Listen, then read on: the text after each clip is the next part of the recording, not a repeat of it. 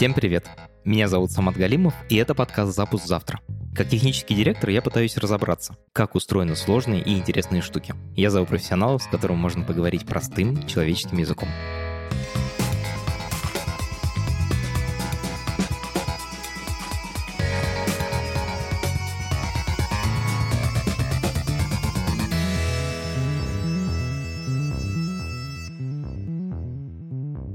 Я сейчас сижу перед ноутбуком. Я думаю, что многие в работе используют именно ноутбук, а не системный блок, не такой большой настольный компьютер. Сегодня мы поговорим о том, какие трудности есть в том, чтобы создать современный ноутбук.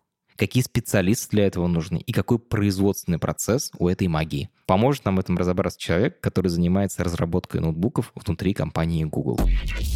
Это подкаст студии «Либо-либо», и мы его сделали вместе с сервисом онлайн-образования Яндекс Практикум. У Практикума есть курсы по разработке, по анализу данных и по английскому языку. Если вы хотите освоить техническую профессию, переходите на сайт Яндекс Практикум и учитесь. Я сейчас для одного из клиентов своих нанимаю программистов, прям целую команду мобильной разработки. Там есть и iOS-программист, и Android-программист, а еще мы ищем двух тестировщиков я понял, что я вообще не представляю, что такое современное тестирование. Там оказалось столько всяких нюансов, столько инструментов, настолько интересно. Это такой полноценный мир, и ни в коем случае не просто ступенька для того, чтобы стать программистом. Это такая полноценная профессия. Вот если вы хотите этой профессии научиться, у практикум появилось два курса. Базовый на 4 месяца и расширенный на 9 месяцев. Там вас научат всему, что нужно для того, чтобы начать работать тестировщиком. Ссылка в описании к этому эпизоду. Меня зовут Борис Микельберг, я занимаюсь э, тем, что пишу низкоуровневый код для производства ноутбуков, называется Chromebooks, если вы про них слышали, компании Google. Боря, когда говорят ноутбук, я себе представляю, думаю, мои слушатели тоже в основном представляют Apple, HP, Acer, Asus, Xiaomi сейчас вот появился, и там Lenovo, например. Ноутбук от компании Google в России, это типа звучит немножко странно. Расскажи, что вы делаете? Мы делаем хромбуки. Хромбуки — это такие относительно маломощные компьютеры, которые в основном они распространены в э, школах, вне России. В России, мне кажется, они продавались буквально пару лет, потому что они начались 10 лет назад. Они продавались пару лет, потом случился 2014 год, и Google прямо так из России все вывел по-быстренькому. Но э, мне кажется, в Европе их тоже много, и в Америке просто во всех школах эти хромбуки. Они работают в достаточно простом железе, стоят э, относительно дешево и работают качественно. Операционная система — это, по сути, браузер, поэтому школьникам больше и не надо. Google сама редко делает ноутбуки. Мы делаем референс-платформу для других производителей, то есть мы берем свежайшие компоненты от производителей, например, от процессоров, да, там Intel, AMD, Qualcomm, MediaTek. Э, мы делаем референс-дизайн, который потом мы делимся с э, производителями, как ты назвал, Acer, Asus, Lenovo, Dell и остальные. Мы с ними делимся, они уже делают на основании этого дизайна готовые ноутбуки, которые они продают. Вот. Это обычно флагман, то есть он напичкан всеми функциями. Например, э, последний вышел года 4 назад, и он до сих пор достаточно хорошо работает.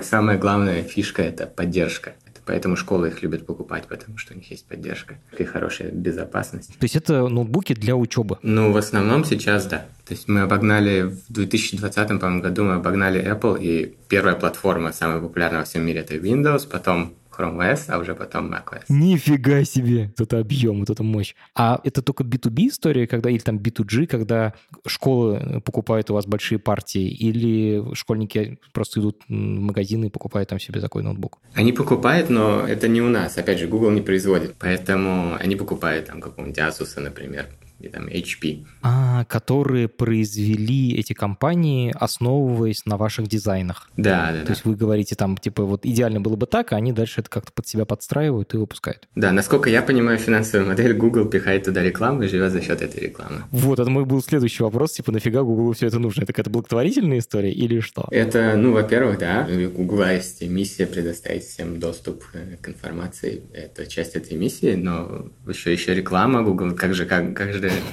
Каждый школьник заводит аккаунт, Google аккаунт, ему там сыпется реклама, он заходит в YouTube туда-сюда. Хорошо.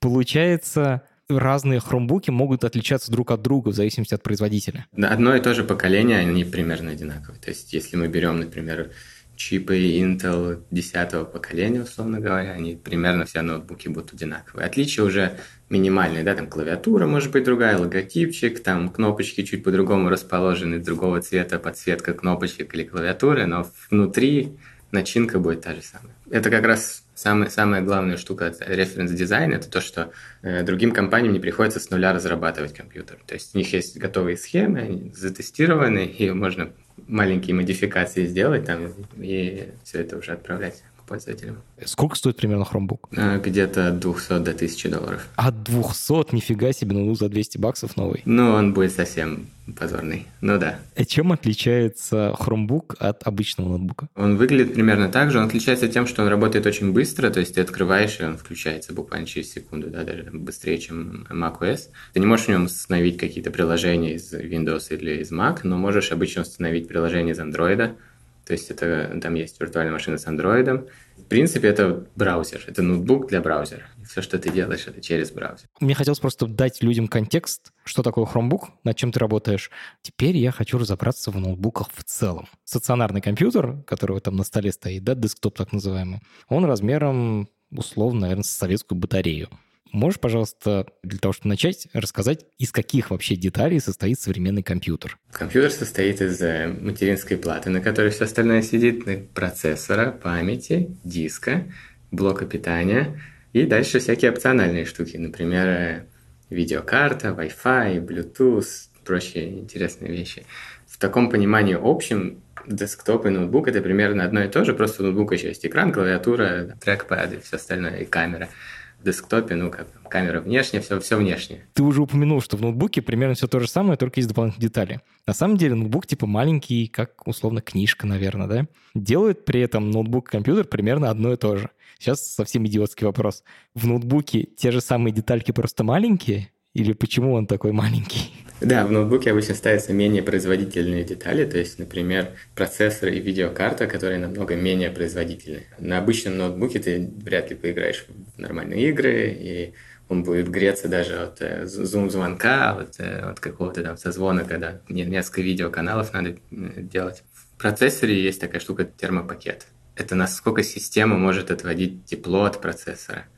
Например, есть процессоры там, на 15, 20, 30, 40, 60, 90 ватт. Ватт это как лампочка, типа сколько она... Это как лампочка, да-да-да, да, те же самые ватты. То есть процессор может, в принципе, нагреться настолько, чтобы система от него отводила данное количество ватт. Когда у тебя есть обычный большой компьютер, то, например, процессор может нагреться на 90 ватт и там большой вентилятор, который отведет все это тепло в окружающий воздух. В ноутбуке такое встречается очень редко, и обычно, если даже процессор достаточно мощный, то у него термопакет урезанный, и поэтому, когда он э, под большой нагрузкой пытается нагреться, ему понижается частота, и он начинает работать медленнее. Чтобы потреблять меньше электричества и делать меньше тепла тем самым. Да, чтобы делать меньше тепла. Плюс в режиме, когда ноутбук не подключен к внешнему питанию, он еще пытается сохранить батарейку. Поэтому всякие вещи, которые зависят от батарейки, они тоже немножко урезаются. То есть обычно, когда ты выдергиваешь шнур э, адаптера, экран может немножко погаснуть чуть-чуть, совсем э,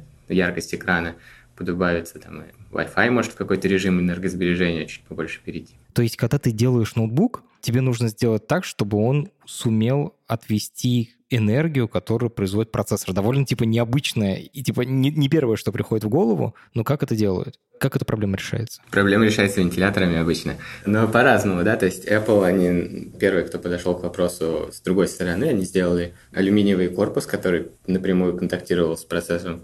По-моему, это был MacBook Air, один из первых. И они просто энергию отводили на корпус, и за счет того, что он был металлический. Нифига себе, то есть он для этого делается металлическим? Ну, еще, наверное, для того, чтобы приятно было его трогать, но ну да. Ничего себе. Да, да. Часть нагрева отводится напрямую на корпус, но классическая штука – это вентилятор, конечно, поставить один или даже два. И ты сказал, что на самом деле процессоры бывают типа разные. Там 60 ватт, 90 ватт. В зависимости, типа, чем больше ватт, тем мощнее процессор? Да, да. Чем больше ватт, тем мощнее. Процессоры бывают с одним ядром, с двумя, с четырьмя. Там сейчас уже больше 10 делают. Соответственно, чем больше ядер, тем больше нагрев. Также сейчас уже почти все делают э, графический чип внутри процессора, то есть э, график тоже греется, соответственно. И когда ты говоришь о терморежиме все вот эти системы на чипе, то как бы это сум суммарно, да, например, 20 ватт. То есть если график работает и греется сильнее, чем процессор, то процессор замедляется, например, или графику приходится замедлять. То есть основная проблема ноутбука — это именно тот самый термопакет, то есть то, сколько энергии ты можешь отвести. А вот то, что ноутбуку нужно еще от батарейки работать, это получается такие типа взаимосвязанные штуки. Тем, чем больше тепла ты генерируешь, тем больше батарейки ты жжешь. Да, да, это абсолютно взаимосвязано. И, ну, батарейка это как бы место внутри корпуса. Да? То есть сейчас все хотят сделать тонкие ноутбуки и легкие, поэтому хотят экономить на батарейке. Но в принципе увеличить батарейку это просто чуть-чуть увеличить корпус. То, что Apple, да, если проследить за их компьютерами, у них там батарейки сначала были поменьше, а сейчас 80% корпуса внутри это батарейка мне все-таки не до конца ясно, вот системный блок, он типа огромный, реально большой, а ноутбук реально маленький. Что, можно все те же самые детальки взять внутри компьютера и просто ну, типа близко друг к другу сложить, и это типа получится ноутбук? Или все-таки там другие детали? В ноутбуке обычно незаменяемые детали. То есть ты не можешь просто так вытащить что-то и заменить. Там может быть память или диск, но кроме этого мало что вытаскивается. Wi-Fi или беспроводная связь, там 5G, LTE карточки можно заменить. Все остальное заменить особо нельзя. Например, процессор, он распаян, поэтому получается не, небольшая такая штука, которая сидит на материнской плате, а он прям припаян к ней. Память сейчас тоже у многих прям припаяна. Видеокарта не меняется. За счет того, что припаяна, типа занимает меньше места? Намного меньше места. Ну и плюс процессор, который в десктопе, он с такой металлической штучкой сверху, его можно там руками пощупать. В ноутбуке просто кристаллы, к нему сверху термотрубки такие идут, которые отводят от него тепло все плотнее. Плюс нету блока питания, да, то есть блок питания в компьютере огромный, а в ноутбуке это обычно внешняя такая штука. А, точно, отдельно зарядка. Да, да, зарядка обычно отдельно. Окей. Опять же, может быть, туповатый вопрос, но нафига делают большие стационарные компы, если умеют делать маленькие удобные ноутбуки? Отличный вопрос. Я думаю, что это для большинства своем это легаси в сегодняшней атмосфере. Можно же сделать почти все на ноутбуках. Э, ну, на больших компьютерах все-таки гораздо круче играть в игрушки. Потому что они более мощные, на порядок. Они более мощные, там можно поставить хорошую видеокарту, да. И плюс делать вычисления, там работу, например, если кто-то работает в графическом редакторе, если кому-то нужен маленький сервер под столом, там, со 100 ядрами, то это только большой компьютер. В ноутбуках такого почти нет. А почему? Ну, это дорого и непрактично. Если ты делаешь ноутбук очень производительным процессором. Есть несколько таких вот моделей, я, я знаю, на рынке. Но они, во-первых, э, очень дорогие, потому что маленький спрос. Во-вторых, они огромные, толстенные, тяжеленные, работают всего там полтора-два часа от батарейки, потому что процессор все сжирает. То есть в этом нет особо смысла делать это переносным. Обычно такие вещи нужны не переносные. А в чем еще, кроме производительности, ноутбуки проигрывают стационарным компьютером? Ты упомянул, что э, в компах можно их типа апгрейдить. Угу. Можно ли сделать ноутбук, который можно апгрейдить так же, как компьютер? Ну, самые первые ноутбуки, там лет 30 назад, когда они были, там можно было все, все апгрейдить. Можно было достать диск, достать память, достать процессор. Там был сокет такой маленький, специальный. Можно было достать оттуда процессор проапгрейдить, поставить, там еще был SO-процессор, я помню, у меня в одном из первых ноутбуков был SO-процессор, можно было ставить, не ставить, и все работало. Видимо, индустрия идет к тому, что интеграция это, это очень важная тема, и намного дешевле производить интегрированные компоненты, то есть как можно больше все интегрировать в одном чипе, в одной плате, в одном компоненте, больше функциональности. Из-за этого, я думаю, ремонтопригодность э, никому особо не важна. Ты сказал, что если все это распаяно, то оно занимает меньше места и такое более эффективное. Но если какая-то такая деталька сломается, получается, его уже не починишь, да, такой ноутбук?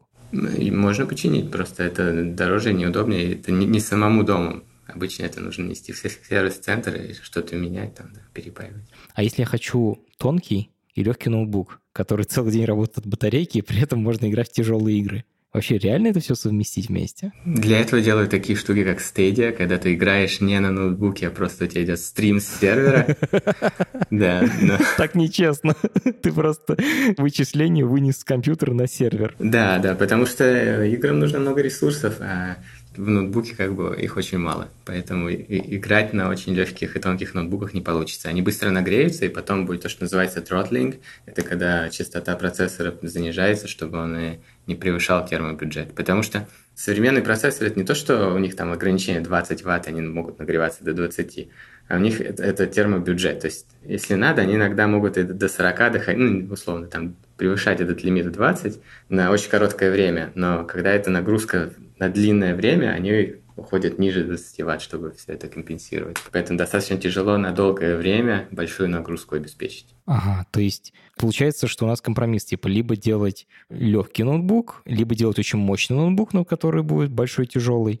На какие еще компромиссы идут разные компании? Можешь какие-то примеры даже привести, может быть, как, типа, разные ноутбуки? Потому что, я так понимаю, можно прокачивать разные части, и получаются разные монстры. Либо очень тонкий, либо очень большой. Вот какие есть примеры? Да, есть, есть ноутбуки, которые как Workstation, они называются как рабочая станция, ориентированная на бизнес-клиентов. Например, Dell любит такие продавать всяким корпорациям, которых можно достаточно комфортно программировать. Они не очень долго живут от батарейки, но там можно, например, все как на обычном десктопе сделать. Да, они очень производительные.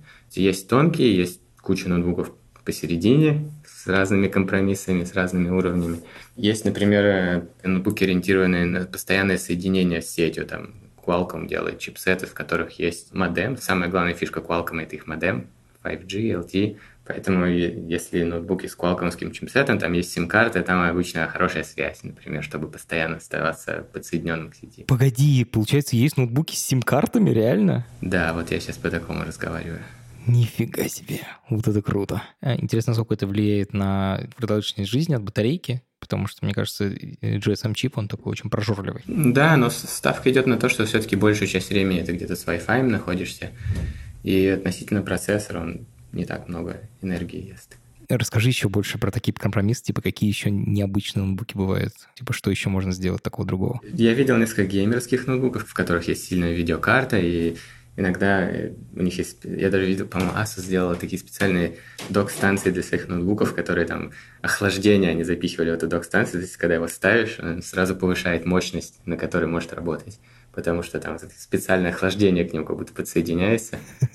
Да, настолько они прогревались. То есть, когда ты на ходу, он такой типа слабенький, а когда поставил на стол как док-станции, то есть подключил его к этой станции, он начинает охлаждать. Да, да, да. Вообще компромиссы в основном рассчитаны на массовое производство. И, например, компоненты, которые выбираются для ноутбука, они всегда очень важно, сколько они стоят. Вот это то, что называется BOM cost. Это набор компонентов, которые у тебя есть внутри, цена каждого из них. Она может отличаться там на пару центов, да, там какой-нибудь чип может отличаться на, на пару центов, стоит 15 или 17 центов. Но когда ты производишь миллион устройств, в каждом из устройств есть, например, там, 4 порта, и на каждый порт нужен вот этот чип, вот эти 2 цента, они уже влияют достаточно сильно. То есть оптимизация делается на этом уровне. Все стараются сделать подешевле. Если массово, то точно нужно подешевле. BOM — это Bill of Materials, это типа список и себестоимость, компонент, из которых собрали ноутбук. Какая себестоимость у ноутбука? Если он там стоит, условно, 1000 долларов, то сколько стоили детали, из которых его сделали? Это, опять же, очень по-разному. У Apple это может быть, там, условно, 200 долларов из 1000, потому что, потому что они могут. У других контор это чуть ближе, две цифры чуть ближе. Все-таки не настолько разные порядок хотя бы. Просто очень интересно. Я вот слышал, что в одежде, например, там последние, типа, основную наценку делает магазин, который я продал там чуть не в два раза. А в э, ноутбуках это... Бом не учитывает стоимость сборки, пересылки и еще там софт, разработки софта, еще бом это только компоненты, поэтому всегда будет э, дешевле, чем, чем конечная стоимость. Ну, я думаю, где-то половину, половину от э, цены ноутбука, может быть может, даже чуть больше. Производительность, батарейка и легкость — это три параметра, которые пока несовместимы. Типа тебе нужно выбрать какой-то один из них, а остальные два будут страдать. Да, именно так. Но тут еще зависит от форм-фактора. То есть иногда делаешь большой ноутбук, иногда поменьше для разных целей. Например, рабочие станции, они обычно побольше, чтобы там был хороший экран, чтобы можно было много чего открыть. И тогда туда можно впихнуть достаточно большую батарейку и достаточно хорошее охлаждение. Угу. Но он будет большой, тяжелый. Теперь хочу поговорить про внешние элементы, с которыми мы имеем дело, когда работаем с компьютером. У компов бывают клавиатура и мышь. А в ноутбуках сейчас есть такая штука, называется тачпад. Ты по ним пальцем вводишь, и мышка движется. Ну, на экране мышка движется, курсор движется, а ты бьешь пальцем. Всегда ли в ноутбуках был вместо мышки тачпад? Э, нет. Были времена, когда ноутбуки были с DOS, и там не нужна была мышка, поэтому ее не было. DOS — это операционная система, которая была у компании Microsoft до Windows. И ноутбуки в 80-е и 90-е, так же, как и все компьютеры той эры, работали вот на таких старых операционных системах без мышки. Да, самые первые, которые там задумывались о мышках, мне кажется, там надо было зажать какую-то специальную кнопку левой рукой, а правой кнопкой просто стрелочками двигаешь, и тогда курсор двигается. Ничего себе. У меня такой был. Прям типа по шагам. Да, ну, можно зажать, он прям ползет, но он ползет либо там наверх, либо по диагонали, либо в бок, да, там не может свободно абсолютно ползать. Это было достаточно неудобно. Потом появились тачпады. У Lenovo, конечно же, это фишка, которая у них такая пимпочка посреди клавиатуры, которая ты на нее нажимаешь немножко, и она ведет тоже курсор. Ага, я посмотрел, на Википедии называется тензометрический джойстик. Все мои знакомые называли ее клитор. Да, да. Были ли еще какие-то подходы? Потому что я помню какие-то ноутбуки, в которых шарик какой-то был. Да, да, да, да. Были ноутбуки с, с таким, у них в экране был шарик, то есть чтобы двигать мышкой, надо было большим пальцем э, крутить этот шарик. То есть берешь рукой экран, двигаешь большим пальцем шарик, а с другой стороны экрана есть две кнопки, как бы снаружи ноутбука есть там две кнопки, правая и левая. Таким образом, как трекболом ты управляешь мышкой. Ничего себе. Должен признать, это было удобно. Но из-за того, что там физически достаточно большой шарик, экран был толщиной сантиметра три, наверное. Я сейчас потрогал свой ноутбук, у него толщина 5 миллиметров, наверное. Ну вот да, сейчас все очень тоненькое. И тачпады тоже, они не такие сейчас, как они были там 10 лет назад. Они намного увеличились в размерах, добавилась поддержка всяких жестов, и сейчас много компаний переходят на такие поддельные кнопки. Там на самом деле нет кнопки, там просто тачпад делает немножко вибрацию, и создается ощущение, что нажимаешь на кнопку. Стараются вообще убрать много элементов, которые двигаются из ноутбуков. Например, там жесткие диски уже давно не появляются в нормальных ноутбуках. Э, вентиляторы тоже это достаточно большая проблема. И вот кнопки это тоже. Все, что может сломаться, пытаются убрать. Почему? В чем проблема механики? Ну, например, жесткие диски, они были очень э, восприимчивы к ударам. Например, если ты ставишь там ноутбук. Если он работает в обычном компьютере, в, в десктопе, то там его никто не трогает, он там крутится спокойно. А ноутбук, он, его можно ударить, можно как-то поставить, постоянные перегрузки и жесткие диски выходили из строя. Поэтому переход на SSD, на твердотельные накопители, в которых ничего физически не крутится, это достаточно был большой хороший шаг для ноутбуков. Они легче, тоньше и не ломаются физически не ломается. Расскажи про трекпады. Как они вообще устроены? Потому что вот с клавиатурой я еще более-менее понимаю, там типа контакты зажимаются электрически и все. А как эту штуку понимаешь, ты по ней пальцем водишь? Это примерно тот же принцип, как в телефоне, основано на конденсаторах. Тело человека проводит электрический ток и конденсирует его, и поэтому э, там можно представить, что вот этот трекпад разделен на квадратики, каждый квадратик — это конденсатор, и по силе заряда каждого конденсатора можно примерно определить, где, где находится палец. Сначала все эти трекпады, они реагировали только на один палец, потом они научились там два, а сейчас уже три, уже можно все пять.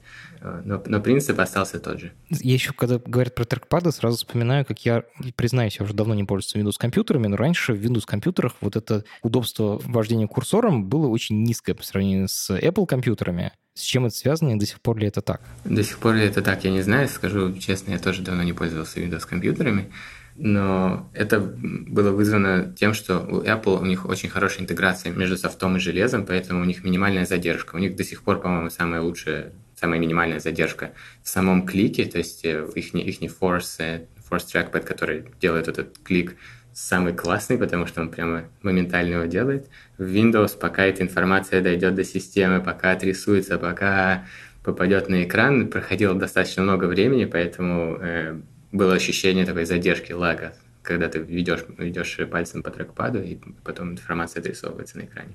А как это в хромбуке? В хромбуке близко к Apple. А за счет чего это достигается? По сути, хромбук это обычный ноутбук, у которого есть Linux, и поверх Linux браузер. То есть у нас достаточно мало софта между всеми компонентами, и поэтому задержка минимальная но у нас не такая крутая железная интеграция, э, как, как в Apple, поэтому все-таки есть небольшая задержка, я бы сказал. Есть скорость убирается за счет того, что ты, когда пишешь софт, знаешь, с каким точно железом будет работать твой софт, и поэтому можно типа сделать все в притирочку. Да, ты точно знаешь, ты выбираешь, ты все почти все контролируешь, если ты в Apple, да, у нас целый зоопарк этих трекпадов, там и клавиатуры и прочее, мы все это поддерживаем.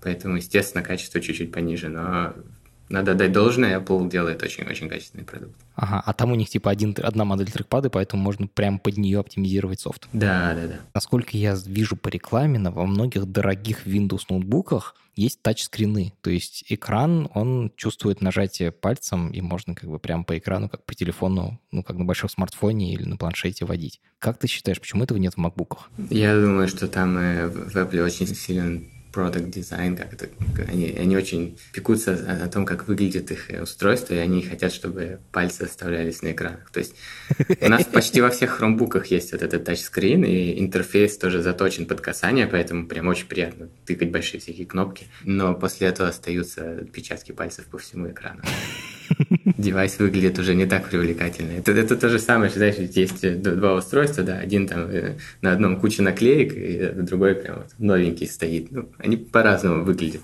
даже если они абсолютно одинаковые. А у вас в хромбуках много таких наклеек? Очень тяжелый вопрос. Я редко вижу хромбуки, которые, знаешь, новые в упаковке приезжают. Я даже, по-моему, ни разу такого не видел. На девайсах, которые, да, которые в разработке, на них миллион, конечно, наклеек. Что значит ноутбук, который в производстве? Над которым мы сейчас работаем. То есть э, я сейчас разговариваю с моделью, которая еще не вышла, и, собственно, то, что я делаю, это вот э, создание вот этой референс-платформы. Например, э, выходит новый чип от Intel и новое поколение чипов. И мы создаем референс-платформу под этот чип. Приезжает совсем первая ревизия ноутбука, это такая пицца-бокс, то есть это картонная коробка, там у них приклеен там экранчик, э, материнская плата, там еще что-то. Они это присылают э, с, э, с завода в Азии. Там на заводе они даже боятся это включить, поэтому там, мы делаем первое включение, смотрим, что оно вообще все более-менее работает, никакого там возгорания нет, условно говоря, ничего не взрывается. Офигеть. Реально, что ли, прям картонка, на которой наклеены компоненты? Да. Ну, она не, коробка от пиццы, а такая побольше немножко коробка, там внутри пенка, на которой, чтобы оно все не провалилось, не отлетело, ну да, там наклеена материнская плата, еще что-то, тачпад болтается, клавиатура. Причем оно зачастую первые прототипы, они обычно собраны из э, каких-то старых компонентов, потому что они еще новые не наладили производство. То есть там клавиатуру там с позапрошлого года с какого-то там левого ноутбука, там даже проводочки, которые соединяют разные компоненты, они обычно с каких-то предыдущих э, поколений. Поэтому там много проводочков, которые идут в никуда, или которые там слишком длинные, слишком короткие, не та ширина, не, не, что-то что по-другому. Э, у всех по-разному, да, то есть э, в Apple, наверное, все чуть более серьезно у нас, у нас так. И потом мы потихонечку итерациями делается несколько несколько итераций, то есть приходит следующее поколение, оно уже в таком акриловом корпусе, это такой прозрачный пластик, и там уже все достаточно четко сидит, там уже почти те, те, те компоненты, которые будут использоваться.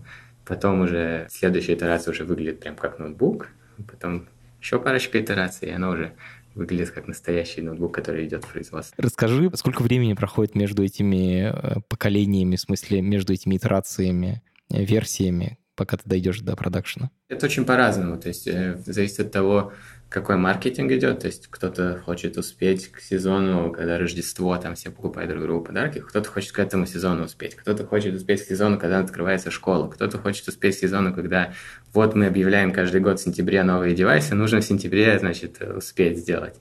Еще зависит от цикла производства, например, там Intel, AMD и Qualcomm, они в разное время дают новые, новые процессоры.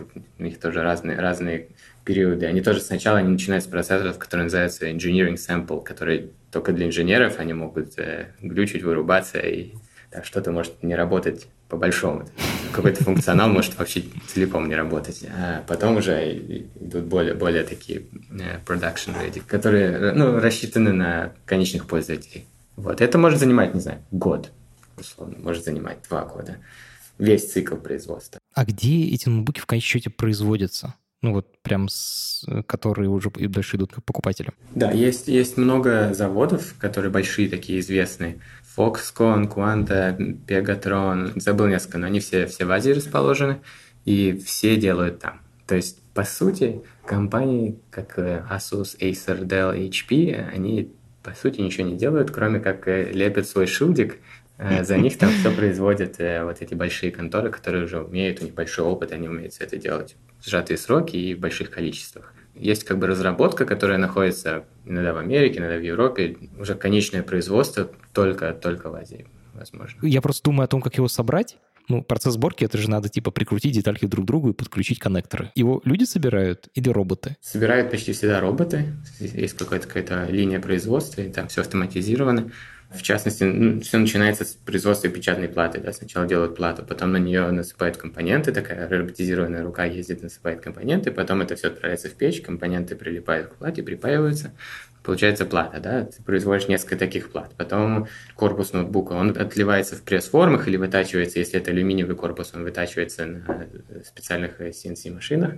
В него кладутся компоненты, все это приклеивается, привинчивается все автоматически. Потом э, все это собирается, да, есть, есть э, нижняя крышка, есть экран, все это, все это вместе собирается. Э, мне кажется, люди делают только какой-то контроль качества уже на, на выходе, и потом после уже этого контроля качества накатывается операционная система, весь фирмвер, все, весь софт накатывается на эти ноутбуки, они упаковываются в упаковки и отправляются куда-то на склад. Потом с этого склада их перевозят в страну назначения и там уже продают.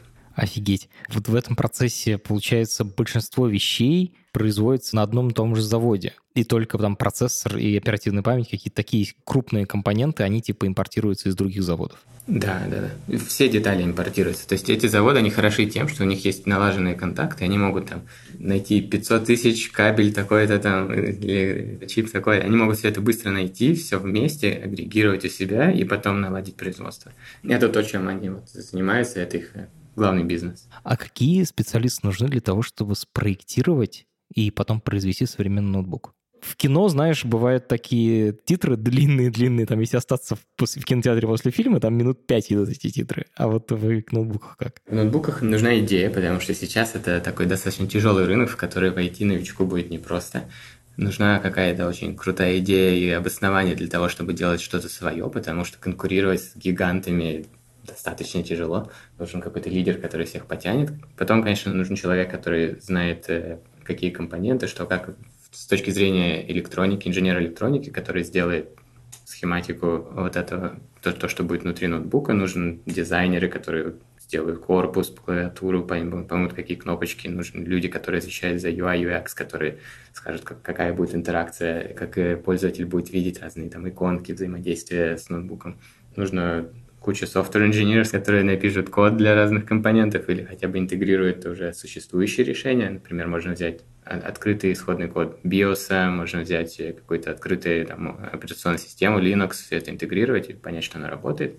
И мне кажется, еще нужно очень хорошо уметь контактировать и добиваться каких-то контрактов, чтобы там производители процессоров вообще обратили на тебя внимание и дали тебе какие-то процессоры, потому что это тоже не то, чтобы шел на рынок и купил э, охапку процессоров, это достаточно тяжелая тема не думал об этом. Меня про софт заинтересовало очень сильно, потому что кажется, что весь софт же уже есть, типа операционная система, там, хочешь Windows, хочешь Linux. Зачем нужны программисты, когда разрабатываешь ноутбук? Каждый ноутбук, он отличается, и кроме того, того софта, который ты видишь, там, Windows и Linux, есть еще много достаточно низкоуровневого софта. Например, есть э, базовая система BIOS — это то, что стартуется на процессоре до того, как загрузится операционная система, и там инициализирует процессор и то, что к нему подсоединено. Но до этого есть еще некоторые компоненты, которые работают, когда, когда процессор еще даже выключен. И эти компоненты, они очень разные между ноутбуками. Например, то, что я делаю, это как раз э,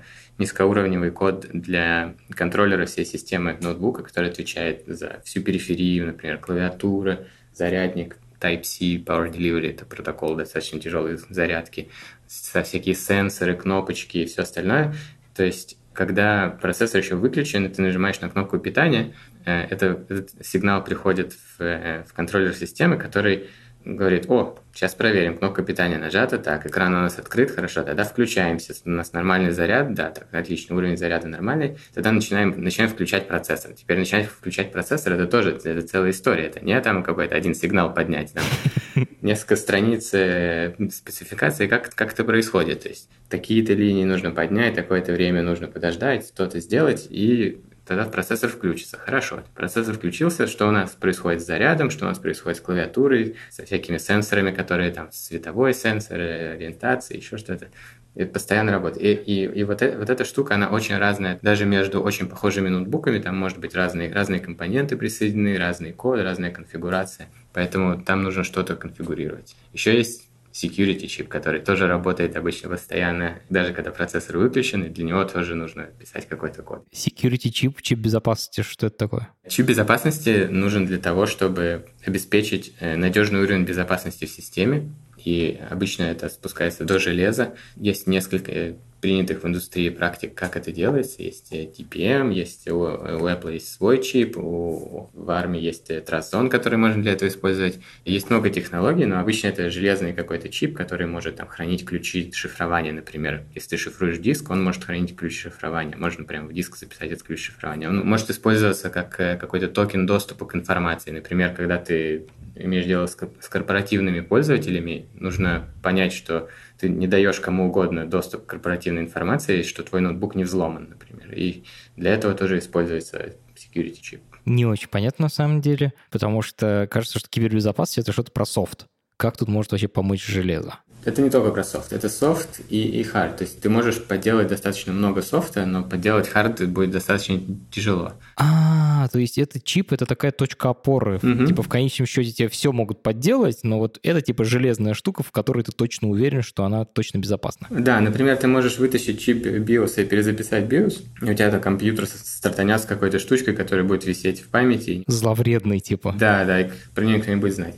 И, а можно сделать security чип, который будет просто постоянно включен и будет мониторить состояние вот этой памяти, что никто там ее не взял, не перезаписал, условно говоря. И тогда он тебе скажет, а, все, платформа больше недоверенная, поэтому нельзя больше ей пользоваться. Ага, то есть этот чип — это такая штука, которая смотрит на безопасность системы в целом и маячит тебе, что что-то пошло не так, если вдруг систему взломает на очень низком уровне. Да. Прикольно. Список этот титров довольно большой получился. Это мы еще не включили туда азиатские компании, которые на самом деле делают производство, которые, да. У нас про это есть отдельный эпизод, называется «Производство в Китае». Обязательно послушайте. Слушай, а вот из-за ковида я слышал, что есть какой-то кризис полупроводников. Что это такое, что происходит? Вообще, влияет ли это на производство ноутбуков? Да, это на самом деле тихий ужас, потому что невозможно найти какие-то там определенные чипы, которые очень нужны. Что, что такое чип? Это маленький компонент на плате, который отвечает за одну специфическую роль. Например, чип может быть э, сенсором, который проверяет, если... проверяет, какое сейчас ускорение по всем осям и дает эту информацию. Это называется акселерометр. Процессор — это тоже чип по существу. Может быть чип, который отвечает за какую-нибудь там зарядку по протоколу Type-C Power Delivery. Может быть чип, который контролирует заряд на батарее. То есть есть много разных чипов, и в ноутбуке они нужны в больших количествах, поэтому это большая проблема. Я не знаю, насколько это из-за ковида. Мне кажется, это в целом такой накопился такой коллапс когда хотят произвести много и всего, а мощности по производству и материалы, из которых производят, ограничены, получилось, что э, фабрики, на которых производятся сами чипы, они не справляются с потоком заказов, начинают там приоритизировать что-то одно, там, взвинчивать цены, и из-за этого таких продуктов, как там ноутбуки, машины, не знаю, холодильники, стиральные машины, там, где много чипов, бывают ситуации, что один чип, ну, его просто невозможно найти, и приходится что-то там думать. На нас это отразилось достаточно жестко, потому что ну, в ноутбуке там до сотни чипов да, разных, и э, мы как бы немножко поменяли свою стратегию. Мы и так любили делать dual source, что, то есть чтобы можно было почти любой чип заменить. А сейчас у нас там э, трипл и, и больше source, потому что как бы любой чип может в любой момент исчезнуть, и надо будет его чем-то заменить. Например, там какой-нибудь чип, который отвечает за USB-порт, да, там Type-C порт мы сейчас обязаны поддерживать там штук 10 разных чипов, только потому что непонятно, какие из них доедут э, до завода, на котором все это будет штамповаться, и в каких количествах они будут доступны. У меня был вопрос про инди-производителей. Типа, есть ли какие-то индивидуальные, необычные, небольшие компании, которые делают ноутбуки? Да, вот, например, компания Framework, это достаточно маленькая компания, ее основали год 4 назад, если я правильно помню. Они делают э, ноутбук, нацеленный на ремонтопригодность. У них сейчас продается, мне кажется, одна модель с разной конфигурацией и все запчасти к ней. То есть можно на официальном сайте купить любую запчасть, все поменять самому. Он, он открывается очень легко. Можно поменять все порты, его можно очень легко разобрать, поменять память, диск, Wi-Fi. Кнопку питания можно отдельно купить у них на сайте и поменять. Как бы. То есть, если при желании можно. Он стоит дороже, потому что спрос меньше, потому что это маленькая компания. И одна из главных фишек, что у них есть 4 слота для разных портов, и ты можешь поставить туда любой порт. А, то есть хочешь там 4 обычных USB, хочешь 4 USB-C? Как минимум один USB-C нужен, чтобы заряжать ноутбук, но э, кроме одного USB-C можно разместить там э, дополнительный диск, кардридер для карточек, э, там SIM-карты, мне кажется, можно еще что-то любые там дисплей, порт HDMI, все что угодно. Прям конструктор. Да, они сделали вот идею, дизайн, потом пошли по тому же пути и производится это э, большой какой-то завод в Азии. Один из больших заводов. И это такой идейный проект, да, я так понимаю? То есть у них не да, то, что они да, деньги да. зарабатывают, они хотят, чтобы это была возможность вообще типа самому ремонтировать свои собственные компьютеры. Да, они, они конечно, зарабатывают какую, какую-то часть у них, потому что компьютеры стоят достаточно дорого для той конфигурации, которая у них есть. Но они, можно сказать, одни из немногих, кто делают вот такие идейные компьютеры, которые с открытым исходным кодом и которые ремонтопригодны.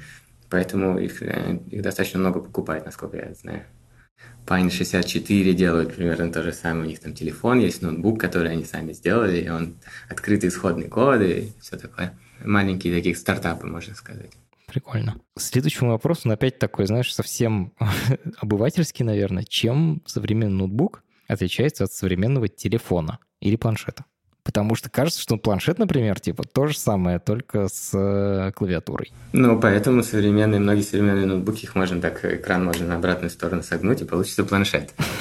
Особенно если это тачскрин. Да, это очень, очень хорошее замечание, потому что они достаточно близки уже по характеристикам.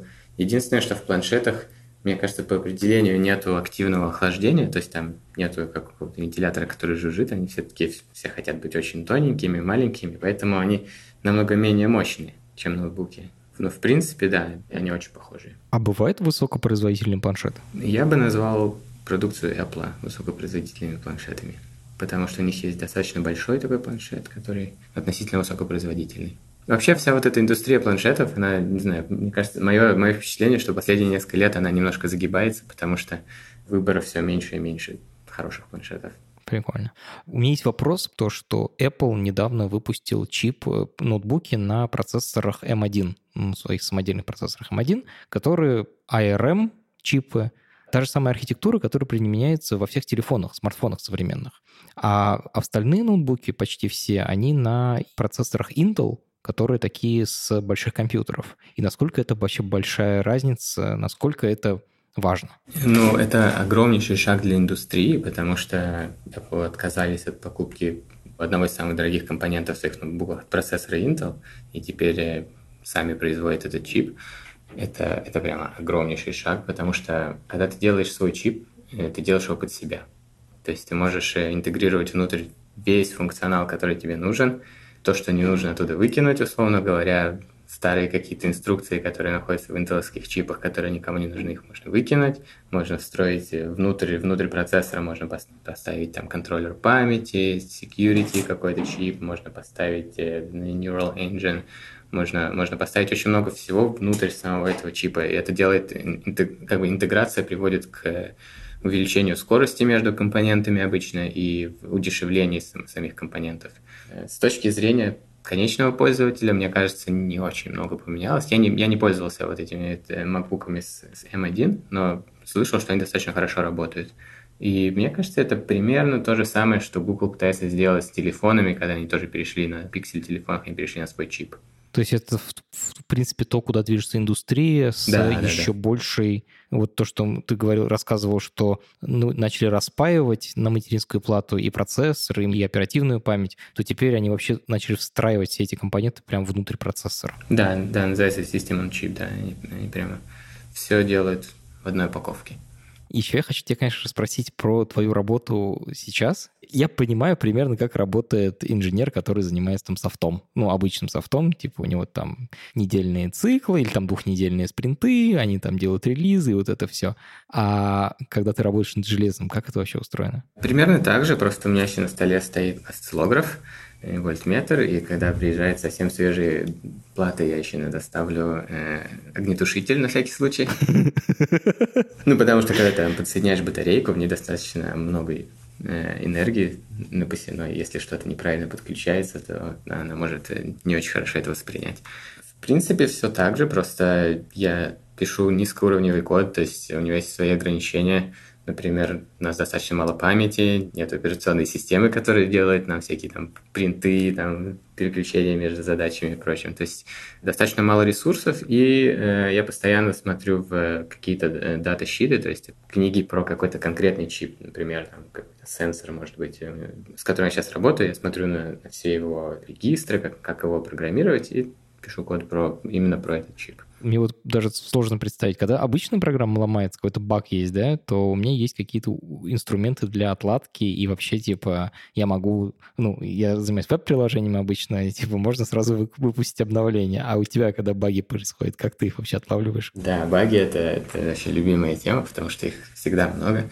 Баги могут происходить разные, там, э, может быть, кто-то получил ноутбук уже готовый, да, какие-то пользователи там э, говорят, ой, у нас там какая-то кнопочка там через раз работает, и тогда все тут в панике хватаются за голову, начинают смотреть, а вот у нас есть там э, такой репорт, который готовится, и там пытаются что-то анализировать и понять. Конечно, воспроизвести проблему гораздо легче, тогда ты можешь, можешь примерно понять, что происходит.